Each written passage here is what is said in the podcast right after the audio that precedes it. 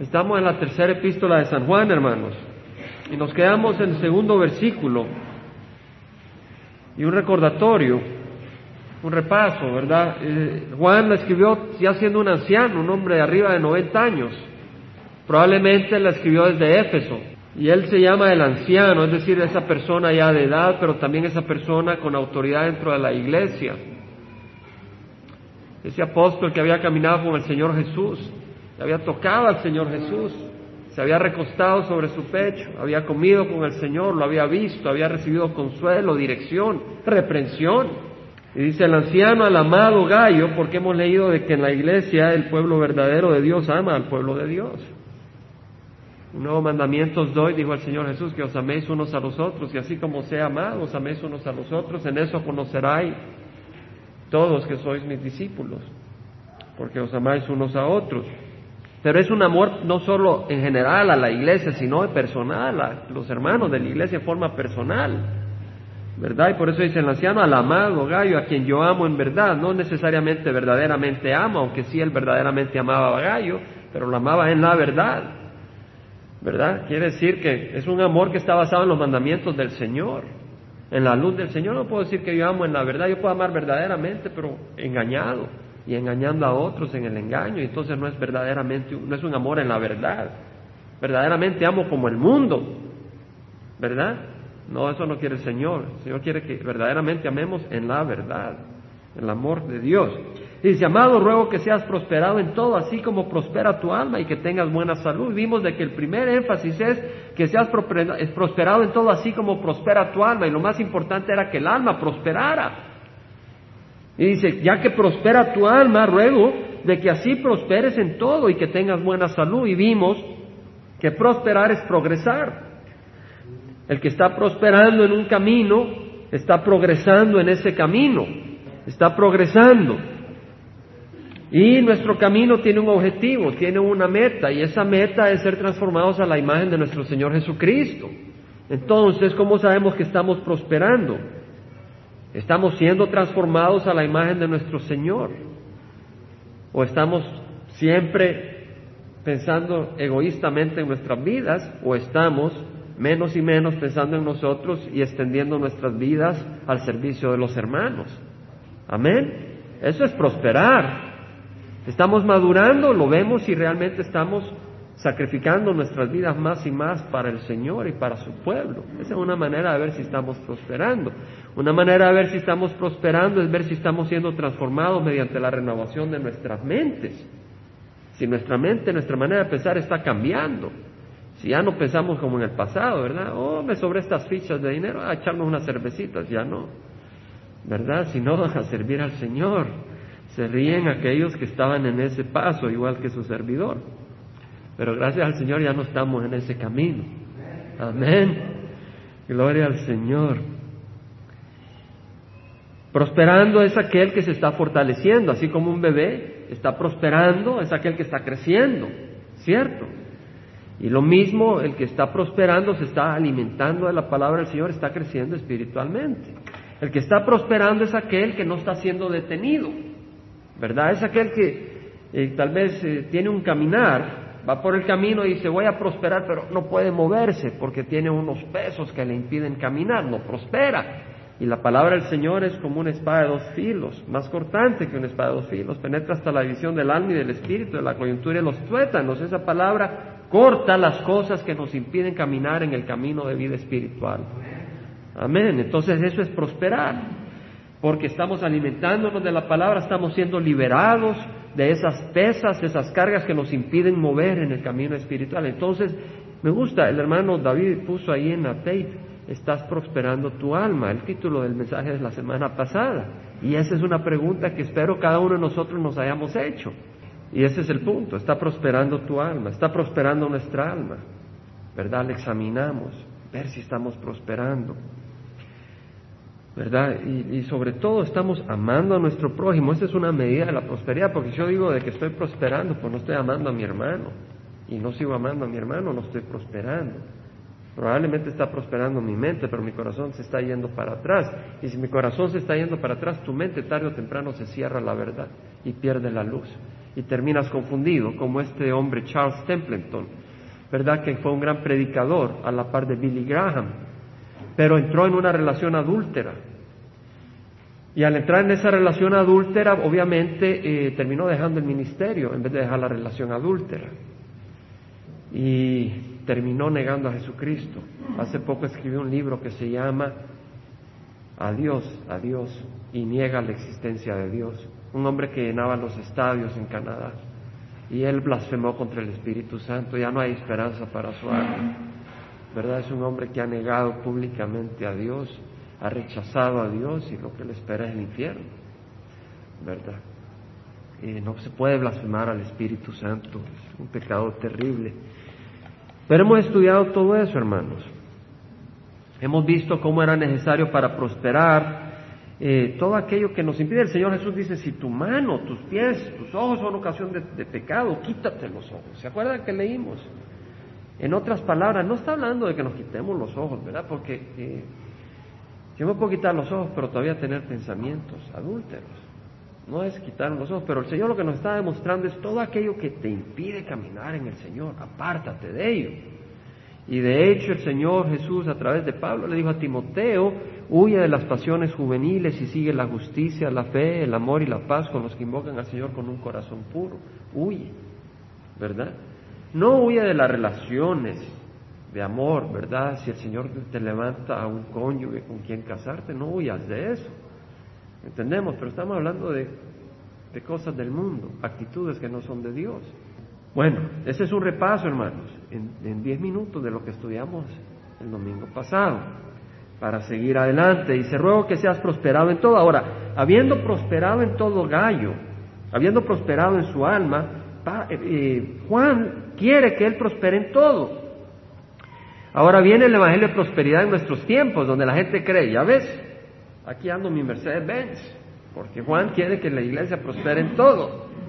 ¿Cierto? Cualquiera puede agarrarlo de esa manera. Yo puedo agarrar esto y sacarlo fuera de contexto. Mira, acá dice Juan, acá dice Juan, ruego que seas prosperado en todo. Entonces la voluntad del Señor que tengas una mansión. Bueno, y así cayeron evangelistas de televisión hace varios años tenían aire acondicionado para sus perritos, para la casa de sus perritos. Tenían en sus baños eh, los fixtures esos de oro, de oro, de veras. No quiero mencionar el nombre de esta gente porque este hombre se arrepintió. Su esposa no creo que se haya arrepentido, pero este hombre fue a la cárcel y se arrepintió, dicen. ¿Verdad? Pero eh, las, ¿cómo se dice? Los chorros, las llaves, las llaves eh, de oro, hermanos, Imagínense, con las ofrendas de las viudas, con las ofrendas de las personas que no podían ofrendar mucho y allá daban esas ofrendas y ellos se compraban. Ya Dios decía, ya ves, vamos a prosperar en todo. Pero la verdad es que la Biblia se compara con la Biblia, se agarra todo el consejo de las escrituras y por eso estudiamos todas las escrituras, desde Génesis hasta Apocalipsis, porque queremos entender todo el consejo de las escrituras. Y para entender el consejo de la prosperidad vamos a ir a 2 Corintios 9. Hermanos, yo creo de que Juan está queriendo que Gallo prospere materialmente también. Yo creo que es lo que quería. Pero voy a calificar y explicar a qué me refiero. Yo creo que estaba queriendo que prospera materialmente por la siguiente razón. El hombre que está en las manos de Dios, todo lo que tiene, está en las manos de quién? ¿Perdón? De Dios, hermanos. ¿Cierto? El hombre que está en las manos de Dios, todo su tiempo, ¿de quién es, hermanos? De Dios. El hombre que está en las manos de Dios, sus pertenencias están en las manos de quién? De Dios. Entonces esa persona, al poner su vida en las manos del Señor, el Señor va a administrar lo que está en las manos de esa persona. Y en ese sentido, está bien que prospere. Y lo vemos en 2 Corintios, capítulo 9 dice, versículo 1. Pablo está hablando y dice, me es por demás escribiros acerca de este servicio a los santos. O sea, ustedes ya deberían de entender esto, dice Pablo. Le está hablando a la iglesia de Corintio. De lo que se trataba es que la iglesia de Corintio iba a hacer una colecta de fondos para ayudar a la iglesia de Jerusalén, al pueblo de Jerusalén que estaba pasando una necesidad económica. Pero eh, Pablo ya le había visto, ya le había hablado a la iglesia de Macedonia y le había dicho, la iglesia de Corinto está pero animada y van a hacer una ofrenda que va a glorificar al Señor. Pero ahora viene Pablo y quiere preparar a la iglesia de Corinto, después de haber hablado a la iglesia de Macedonia de que la iglesia de Corinto va a ofrecer, no quería que se avergonzaran ellos. Dice, no, vamos a hacer la obra. Dice versículo 2, conozco vuestra disposición de lo que me glorío por vosotros ante los macedonios.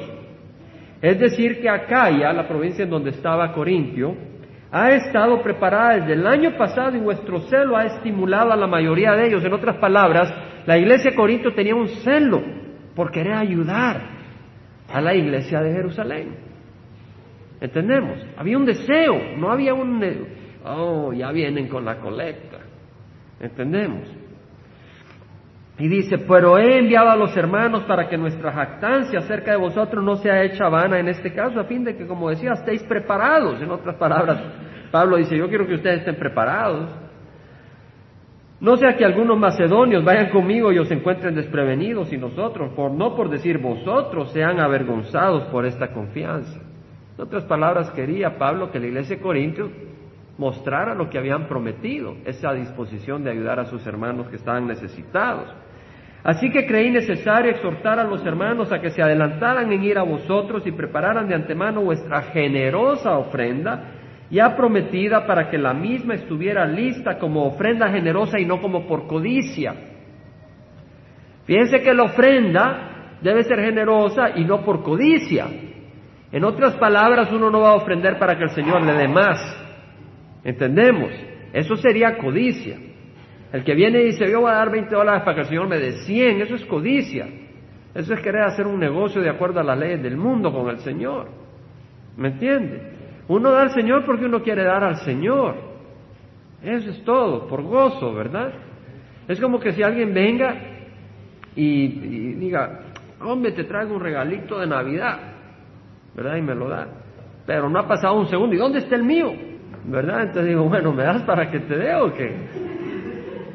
En serio, no es así la cosa. No es por codicia. Pero esto digo, el que siembra escasamente, escasamente también segará. Y el que siembra abundantemente, abundantemente también segará. Que cada uno dé como propuso en su corazón, y lo tenemos en nuestro boletín. ¿Verdad? Nosotros tenemos una caja de ofrendas. No pasamos la ofrenda para que nadie se sienta obligado. No queremos que nadie se sienta obligado, pero ahí está esa caja de ofrendas porque es una oportunidad de ministrar al Señor. Es una oportunidad de servir al Señor a través de la ofrenda. Ahora dice, el que siembra escasamente, escasamente segará, y el que siembra abundantemente, abundantemente segará. Que cada uno dé como propuso en su corazón, no de mala gana ni por obligación, porque Dios ama al dador alegre. Nunca dé por obligación, dé porque quiere dar. ¿verdad? Y dé a donde sepa que se van a administrar las cosas bien, ¿verdad? No, si pasan ahí los de algún culto, ¿verdad? No les compre material, es ayudar a que estén llevando doctrinas de demonio.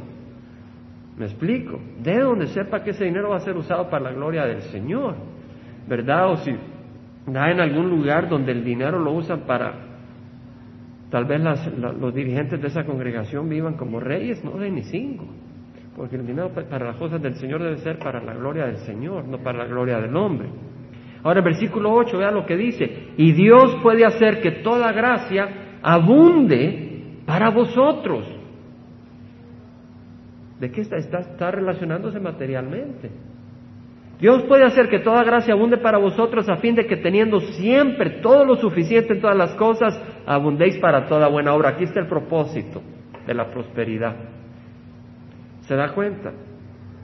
Vemos el propósito de la prosperidad que dice, Dios puede hacer que toda gracia abunde para vosotros a fin de que teniendo siempre todo lo suficiente en todas las cosas, abundéis para toda buena obra. En otras palabras, el deseo es de que la iglesia de Corintio reciba la gracia de una abundancia para que ellos puedan abundar en ayudar a otras personas. No para construir su imperio, sino para que puedan abundar en ayudar a otros. Ese es el propósito, no para ponerse encima de otros. Como está escrito, Él esparció, dio a los pobres, su justicia permanece para siempre. Y el que suministra semilla al sembrador y pan para su alimento, suplirá y multiplicará vuestra sementera y aumentará la siega de vuestra justicia. O sea que está diciendo el que suministra semilla al sembrador y pan para su alimento, suplirá y multiplicará vuestra sementera. En otras palabras, aumentará la cantidad de semilla que usted tenga y aumentará la siega de vuestra justicia. En otras palabras, el Señor puede proveer bendiciones materiales para que usted venga y use esas bendiciones materiales para el Señor. ¿Entendemos, hermanos? ¿Estamos de acuerdo, hermanos? ¿Estamos entendiendo lo que dice el Señor? Porque si están de acuerdo, no van a estar de acuerdo conmigo, están de acuerdo con la palabra, porque es lo que estamos exponiendo, no mi manera de pensar, sino lo que dice la palabra del Señor. Y luego dice, seréis enriquecidos en todo para toda liberalidad, lo cual por medio de nosotros produce acción de gracias a Dios. En otras palabras, esta gente va a recibir bendición material para que puedan bendecir a otros.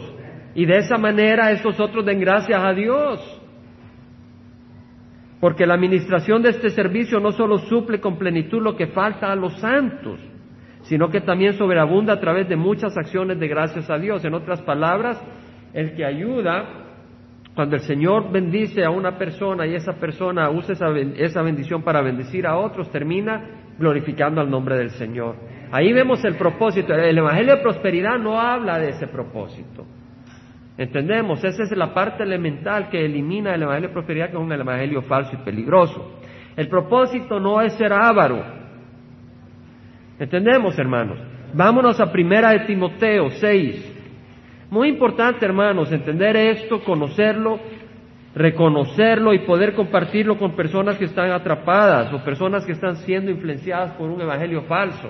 1 Timoteo 6:6 dice, pero la piedad, es decir, el estar buscando las cosas de Dios, el estar dedicado a las cosas del Señor, es un medio de gran ganancia. La piedad. La piedad no es andar de fiesta en fiesta y de bar en bar, de mall a mall, de tienda en tienda, de restaurante a restaurante. ¿Cierto? La piedad es estar en las cosas del Señor, buscando las cosas del Señor. No quiere decir que no puedas ir a un restaurante, no quiere decir que no puedas ir al mall, entendemos, pero entendemos qué es lo que hay en el corazón de la persona. La piedad, en efecto, es un medio de gran ganancia cuando va acompañada de contentamiento. El Señor dice, bienaventurados los pobres de espíritu, porque ellos es el reino de los cielos. Bienaventurados los que lloran porque ellos serán consolados. Bienaventurados los humildes porque ellos heredarán la tierra. Eso es lo que dice el Señor. Bienaventurado, feliz. ¿Verdad? Entonces tenemos que tener ese contentamiento con lo que el Señor nos da. Ahora, si no hay pan en la mesa, pide y te dará, porque dice, busca primero su reino y su justicia y todas estas cosas os serán añadidas. Entonces, si tú buscas el reino de Dios y su justicia y buscas estar en paz con el Señor, Él te va a dar lo que necesitas. Y a unos le dará más y a otros le dará menos. Pero si tú estás buscando el más, ¿entendemos? Por hacer un énfasis en las cosas materiales, el Señor no te puede bendecir. Él te va a dar lo que te necesite y a unos les podrá dar más, a otros les podrá dar menos, pero tú estás contento con lo que tienes, dice el Señor. ¿Entendemos, hermanos? Ahora dice, porque nada hemos traído al mundo, está hablando de cosas materiales, así que nada podemos sacar de él. Y si tenemos que comer y con qué cubrirnos con eso, estaremos contentos. El Señor nos está diciendo que estaremos contentos con eso. Ahora usted me dice, hermano, pues yo tengo con qué cubrirme y con qué comer, así que ya estuvo. Bueno, está bien, pero está tu corazón contento. ¿Entendemos? Porque una joven puede estar tan enamorada de una muchacha, entendemos que aunque no la posea, esté obsesionado por esa persona. ¿Entendemos? Lo mismo con las cosas materiales. Una persona puede estar obsesionado por las cosas materiales sin poseerla y ser trampa en su vida. Eso no tiene que ver con lo que uno tenga, tiene que ver con el corazón. Y el Señor nos anima a que tengamos un corazón contento con donde estamos, si nos hace falta lo básico, pidámosle y Él nos lo va a dar, porque Él nos lo ha prometido. Pero una vez tengamos lo básico, estemos satisfechos. Mujeres, no estén dándole dolor de cabeza a sus esposos. Mira, ahí el vecino se compró un carro nuevo y tú no me has dado un carro nuevo, tú no me amas. Sáquele este versículo. Sáquele este versículo y dígale, mira lo que dice la palabra. ¿A quién estás poniendo de propósito en tu vida? ¿Cierto? La palabra del Señor no es para el vecino, es para mí, para cada uno de nosotros en forma personal. ¿Cierto, hermano? Dice, pero los que quieren enriquecerse, fíjese que no los que, no solo está hablando a los que ya se han enriquecido, sino los que quieren enriquecerse caen en tentación y lazo y en muchos deseos necios y dañosos que hunden a los hombres en la ruina y en la perdición.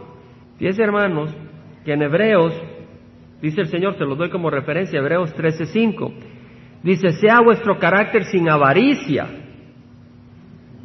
contentos con lo que tenéis, porque Él mismo ha dicho, nunca te dejaré ni te desampararé. El Señor dice que no tengamos avaricia en el corazón, que seamos sencillos en el corazón.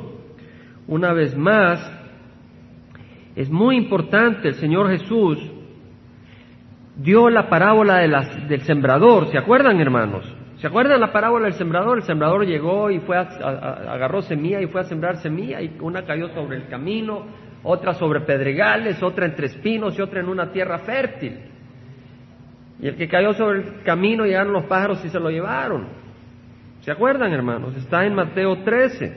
Y en esa, en esa parábola, en la sección del versículo 22 al 23, bueno, en la sección del versículo 18 al 23, en Mateo 13 el Señor explica la parábola, pero en el versículo 22 habla de la semilla que cayó entre espinos. Y dice, y aquel quien se sembró en quien se sembró la semilla entre espinos, este es el que oye la palabra, mas las preocupaciones del mundo y el engaño de las riquezas ahogan la palabra y se queda sin fruto. Fíjese lo que dice. El engaño de las riquezas ahogan la palabra y se queda sin fruto. Hermanos, yo conozco muchas personas así, desgraciadamente. Conozco muchas personas así en El Salvador, donde el engaño de las riquezas ahogan la palabra de Dios y les impide producir fruto. Porque aquel en quien se sembró la semilla en tierra buena, este es el que oye la palabra y le entiende, este sí da fruto y produce uno a ciento, otro a sesenta y otro a treinta. Yo creo que es importante, hermanos, que absorbamos este mensaje. Sé que hay ruidito por aquí y por allá, pero la palabra del Señor es más poderosa. Y recibamos este mensaje. El amor al dinero, el versículo 6 dice la primera de Timoteo 6:6, pero la piedad en efecto es un medio de gran ganancia cuando va acompañada con tratamiento, eso va para los jóvenes. Eso va para los mayores, para todos. Que el Señor hable para cada uno de nosotros, eso va para mí para cada uno de nosotros. Cuando hay amor al dinero a veces se hacen cosas inmorales. Pregúntele a la mujer que se vuelve una prostituta para poder hacer dinero en abundancia. No, termina con sida. Y si no termina con sida, termina en el infierno de todas maneras, por no arrepentirse. O pregunte a la persona que hace películas o fotos inmorales para hacer dinero y ensucia la mente de tantos niños y jóvenes y destruye vidas de por vida y luego a sus cónyuges cuando ellos se casan tienen una mente ya distorsionada de lo que es el amor. Por amor al dinero ellos se han destruido, por amor al dinero se roba. Hay personas que están en el trabajo y lo que hacen es robar para tener esto, lo otro que ellos codician. Pero dice el Señor de que los ladrones no van a entrar en el reino de los cielos, está en Corintios. Por amor al dinero se ignora la voz de Dios, ¿verdad? Porque el Señor dice, ama a tu hermano, ama a tu prójimo como a ti mismo y tú tal vez tienes un amor al dinero, ¿verdad? Eh, una codicia al dinero y, y pues no te tocan tu cartera, no tocan tu billetera porque amas al dinero. Por amor al dinero se desprecia al prójimo. Moisés tuvo la oportunidad de despreciar al pueblo de Dios por amor a las riquezas de Egipto. ¿Cierto, hermanos? Pero vamos a Hebreos, brevemente, en Hebreos 11 leemos, Hebreos 11, 24. Dice, por la fe Moisés cuando era ya grande, rehusó ser llamado hijo de la hija de Faraón, escogiendo antes ser maltratado con el pueblo de Dios que gozar de los placeres temporales del pecado, considerando como mayores riquezas el oprobio, la vergüenza de Cristo que los tesoros de Egipto, porque tenía la mirada puesta en la recompensa.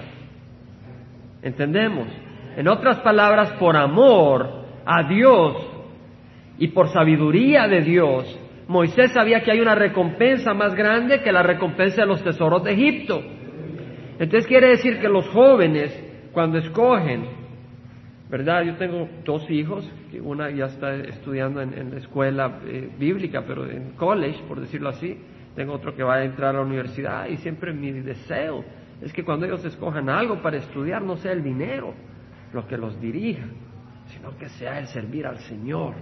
Y que cuando escojan algo sea para servir al Señor, no para llenar sus carteras. ¿Verdad? No quiere decir que tienen que ir a la escuela bíblica todos, pero tienen que ir a donde el Señor los mande, si les da la oportunidad para poder servir al Señor. ¿Verdad? Y entonces un joven cuando escoge algo, que escoja algo, pero se pregunte, ¿por qué estoy escogiendo este camino? Es este camino para que digan, ahí está el gran abogado. Y como habla español, es el abogado de los latinos. Y entonces usa el español en vez de para ministrar al pueblo hispano, para llenarse las billeteras con la necesidad del pueblo hispano. ¿Cierto? Tenemos que ver cómo vamos a usar nuestras vidas. ¿Cuál es el amor que tenemos? Podemos decir, oh, yo soy miembro de Calvary Chapel East Hills, o Calvary Chapel Costa Mesa, o Calvary Chapel La Montaña. La cuestión es, ¿a quién estamos amando? Amén, hermano. Amén. El Señor nos habla, hermanos. Yo vengo de un ambiente donde hay mucha gente que se ha atrapado ahí. Y me duele. Y yo huyo de ese ambiente. Dice el Señor, huye yo he huido de ese ambiente. Huye, dice el Señor. Las riquezas del Señor son mucho mejor que las riquezas de este mundo. Por amor al dinero se descuida el alma. ¿Cuántas personas se dedican tanto al, negocio que ya no tienen tiempo para ir a la iglesia? Tienen tiempo. Descuidaron el alma por amor al dinero. Por amor al dinero se es injusto con los empleados. Se pagan salarios pequeños en vez de salarios apropiados. Pregunte a la gente de Latinoamérica. Por amor al dinero. Y allá el curita los bendice y todo porque dieron 20, 20 pesos. Pero el Señor no los bendice. Por amor al dinero se desprecia a Dios. Mateo 6 dice, Mateo 6, 24, ¿verdad? Eh, no puede servir a Dios y a las riquezas. En otras palabras, nadie puede servir a dos señores. Porque aborrecerá a uno y amará al otro, se apegará a uno y despreciará al otro. Nadie puede servir a Dios y a las riquezas. ¿Cierto, hermanos?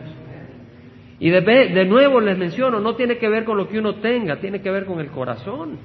Ahora en el versículo 10 de 1 Timoteo 6, y voy rápido, hermanos, así que quédense en Timoteo.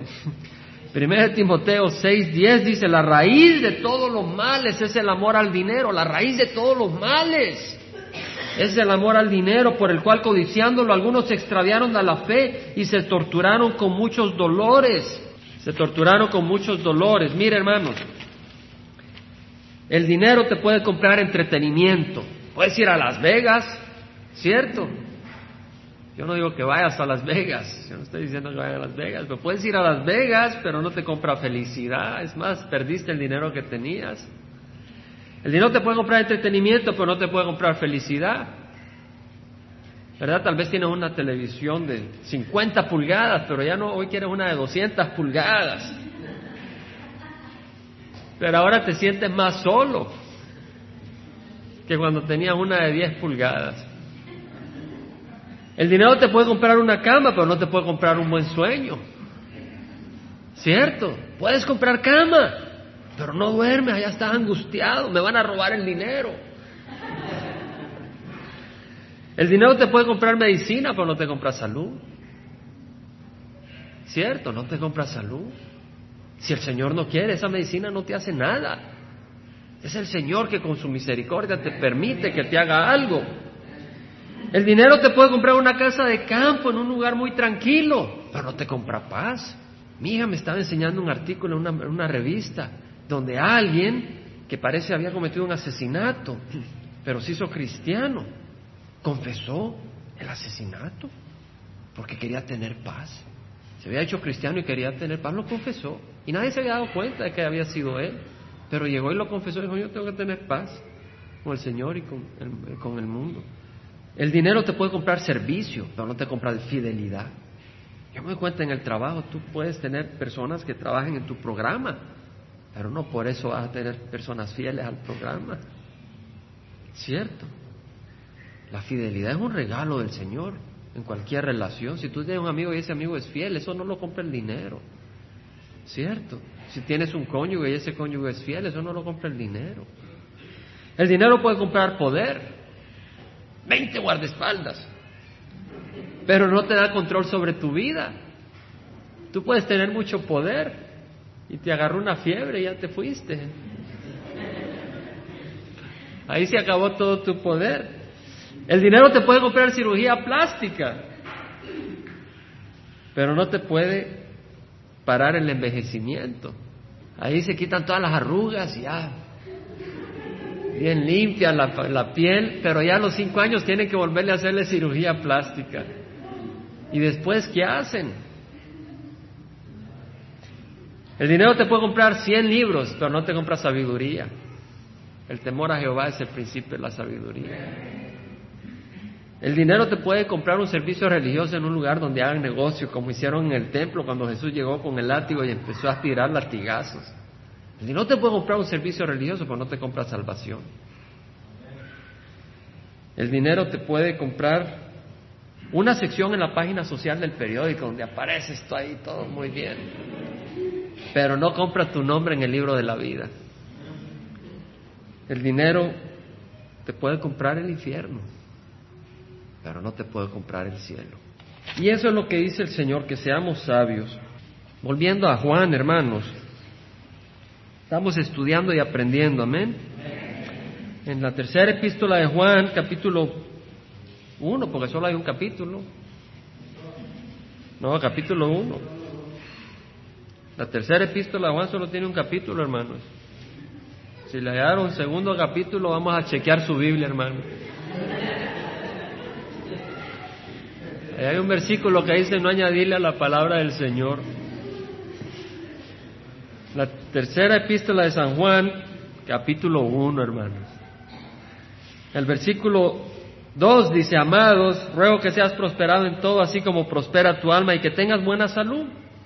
Quería que tuviera buena salud. Ahora entendamos, hermanos, de que el Señor puede usar a las personas que tienen un problema de salud grandiosamente. Mire esta señora Erickson, Johnny Erickson Tada. Esa mujer que tuvo un accidente y el Señor lo está usando, es parapléjica y está en una silla de ruedas, no se puede mover. A puras penas, solo con control les toca cosas para poder moverse y hasta pinta con la boca. Con la boca agarra un cincel y pinta, pero hermosamente. Y escribe unos libros preciosos. Los dicta, ¿verdad? O de alguna manera hace que los escribe, pero ministra por todo el mundo a miles de personas. ¿verdad? Job, el Señor lo usó poderosamente en su aflicción. Nos ha dejado un registro de la palabra de Dios. Muy hermoso.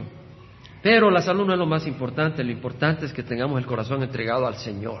Y en el versículo 4 dice Juan, no tengo, perdón, versículo 3, me alegré mucho cuando algunos hermanos vinieron y dieron testimonio de tu verdad, esto es, de cómo andas en la verdad. Me alegré cuando los hermanos vinieron y dieron testimonio de tu verdad. En otras palabras, tú verdaderamente estás caminando en la palabra del Señor. Gallo, qué alegría. Y dice, no tengo mayor gozo que esto, que oír que mis hijos andan en la verdad. Qué gozo más hermoso. Si yo tengo un gozo es cuando voy viendo que mis hijos van caminando en las cosas del Señor, digo, ¡oh, gloria al Señor! Y ese es el deseo que queremos tener en nuestro corazón. Amén. Ese es el gozo que debemos de tener como padres. ¿Verdad? O si estamos ministrando en algún, en algún Sunday o en la escuela dominical o lo que sea, ver que los niños estén prosperando en las cosas del Señor. ¿Cierto? Estoy seguro que ese es el gozo que hay en nuestro corazón. No, que se llene la clase, pero que aprendan y realmente los vemos crecer en el Señor y dar gozo, gloria al Señor. Ahí está el verdadero gozo. Versículo 5 dice, amado, estás obrando fielmente en lo que haces por los hermanos y sobre todo cuando se trata de extraños. Fíjese lo que está diciendo, estás obrando fielmente en lo que haces por los hermanos.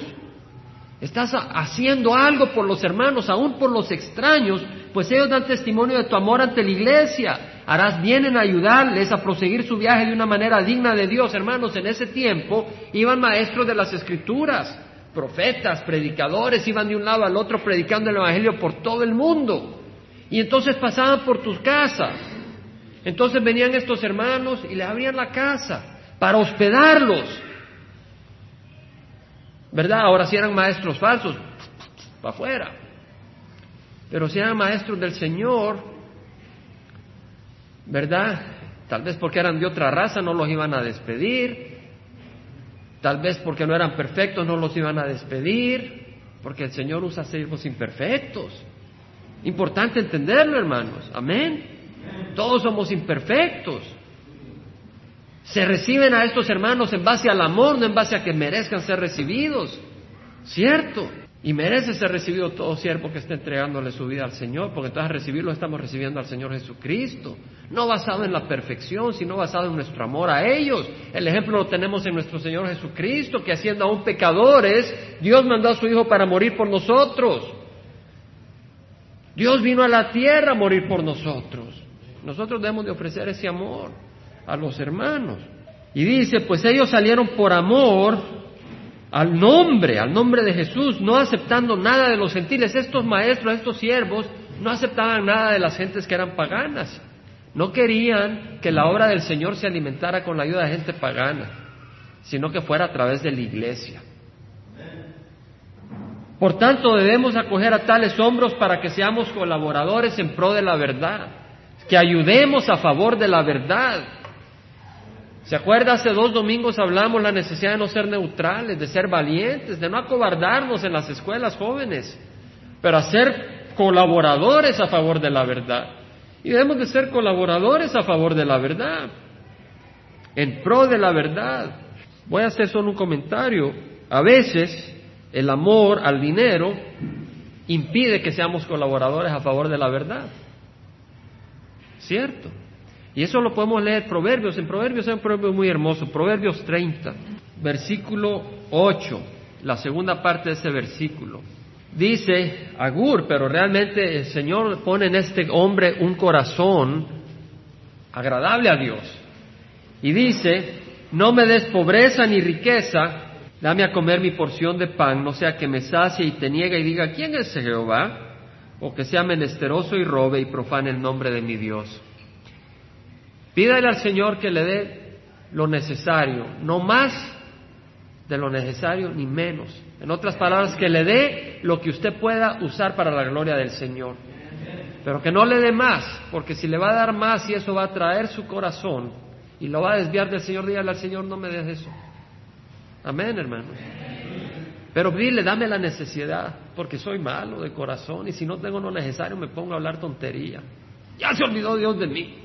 Dígale al Señor, deme lo necesario, Señor, lo que me quieras dar siempre que me des un corazón para poder administrarlo para tu gloria. Pero de ahí no me des más.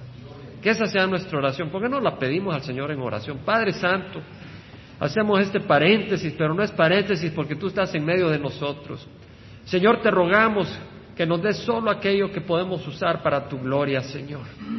Y sobre todo lo necesario para nuestras necesidades, Padre. Danos corazón para saber aquello que es bien y que viene de ti, aquello que no viene de ti, pero que viene por nuestros esfuerzos ávaros y codiciosos.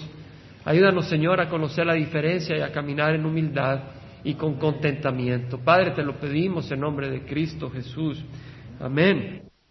En, Juan, la tercera epístola Juan, versículo 8, dice que seamos colaboradores en pro de la verdad. Acuérdense, hermanos, que el Señor dice que no está conmigo, está contra mí. El que no recoge conmigo desparrama. Entonces tú dices, yo soy colaborador de la verdad, yo voy a la iglesia. No, eso no es suficiente. Estás colaborando con el Señor. Estás orando.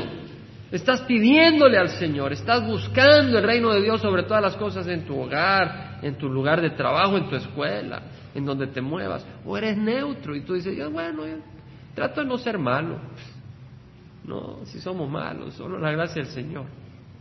Versículo 9, escribí algo a la iglesia, pero Diótrefes, a quien le gusta ser el primero entre ellos, no acepta lo que decimos. Ahora vemos a una carácter acá, Diótrefes. Me llamó la atención buscar lo que significaba Diótrefes. Trato de no complicar los mensajes y ser sencillos, pero a veces me entra curiosidad en ciertas cosas y aquí pues tuve que aplacar la curiosidad. El nombre Diótrefes obviamente, obviamente es un nombre griego. ¿Sabe cómo se dice Diótrefes en griego, hermanos? Diótrefes no existe en español, hermanos, es un nombre en griego. Pero viene de dos nombres. Una, un nombre eh, quiere decir Júpiter, o sea, el dios principal de los griegos. Y en la otra sección quiere decir nutrido, alimentado. En otras palabras, Diótrefes quiere decir alimentado por el dios principal de los griegos, que es un dios falso. Y me llama la atención porque es muy apropiado. Este Diótrefes estaba alimentado por un Dios falso. Su corazón estaba movido por un Dios falso. El Dios del mí mismo, de ser el primero en todas las cosas. Y no de que Cristo y Dios fuera el primero en todas las cosas. ¿Entendemos, hermanos? Interesante su nombre. Escribí algo a las iglesias, pero Diótrefes, a quien le gusta ser el primero entre ellos, no aceptan lo que decimos. Hermanos, examinemos nuestros corazones. Cuando ministramos, o cuando buscamos un ministerio, lo estamos buscando ¿por qué? Nunca se me olvida, compré me regalaron un libro de liderazgo, Pastor Paul, cuando eh, empezamos en el ministerio hace tres años. Y fue un libro muy tremendo, donde examina el corazón, donde el que lo escribió es para que el siervo busque examinar su corazón y sus motivos. ¿Verdad? y examinemos nuestros motivos constantemente. No digo que estemos concentrándonos en nosotros mismos, pero es muy bueno examinar nuestros motivos y asegurarnos que lo que buscamos hacer en iglesia es para la gloria del Señor y no para nosotros tener visibilidad en iglesia. Eso es muy peligroso. ¿Cierto, hermanos? Hermanos, eso es muy peligroso. ¿Y sabe lo que pasa? Cuando son los intereses personales los que se meten, empiezan a haber problemas. Fíjese lo que dice, por esta razón, si voy llamaré la atención a las cosas que hace, acusándonos injustamente. Diótrefes estaba acusando a Juan, el apóstol de Juan, lo estaba acusando injustamente, con palabras maliciosas y no satisfecho con, no satisfecho con esto, él mismo no recibe a los hermanos, se lo prohíbe a los que quieren hacerlo y los expulsa de la iglesia. Este Diótrefes, porque quería ser el primero en la iglesia, cuando llegaban hermanos de otros lugares, no los recibía en su casa. Y si algún hermano los recibía, le decía, ¿tú qué estás haciendo? Estás desobedeciendo y los sacaba de la iglesia, porque él quería ser el primero. En nuestra congregación hemos hablado mucho de la importancia de estar a los pies de Jesús y no de buscar nuestra gloria. Pero eso no cambia nuestra naturaleza pecadora, ¿cierto? Y eso no cambia que tenemos que tener los ojos abiertos para asegurarnos que nuestra carne no toma control sobre nuestra vida, pero que sea el Espíritu el que tome control. Y eso es muy importante. Y en la medida que nosotros tenemos nuestros ojos enfocados en el Señor, en la medida que tenemos los ojos enfocados en el Señor, aumenta la armonía de la congregación. Amén. Amén. Dice el Señor en versículo 11, amado, no imitéis lo malo, sino lo bueno el que hace lo bueno es de Dios y el que hace lo malo no ha visto a Dios. Tú dices, oh, yo soy muy religioso. Pero si tú haces lo malo, no has visto a Dios. No, yo no hago lo malo, solo me cae bien mal este hermano. Me cae de patada. Mira, si te voy a contar todo lo que hace. Fíjate que aquí, que allá y que allá. No, no es así la cosa. El que hace lo bueno es de Dios, el que hace lo malo no ha visto a Dios. Demetrio tiene buen testimonio de parte de todos. Aquí hay otro que tiene buen testimonio. Diótrefes tiene mal testimonio. Demetrio tiene buen testimonio de parte de todos y de parte de la verdad misma. Porque tú puedes tener buen testimonio de mucha gente, pero la palabra del Señor te condena. ¿Cierto? Se anda con la sonrisa a todo el mundo, ¿verdad? Andas sonriéndole a todo el mundo, pero estás haciendo el mal. La palabra de Dios te condena.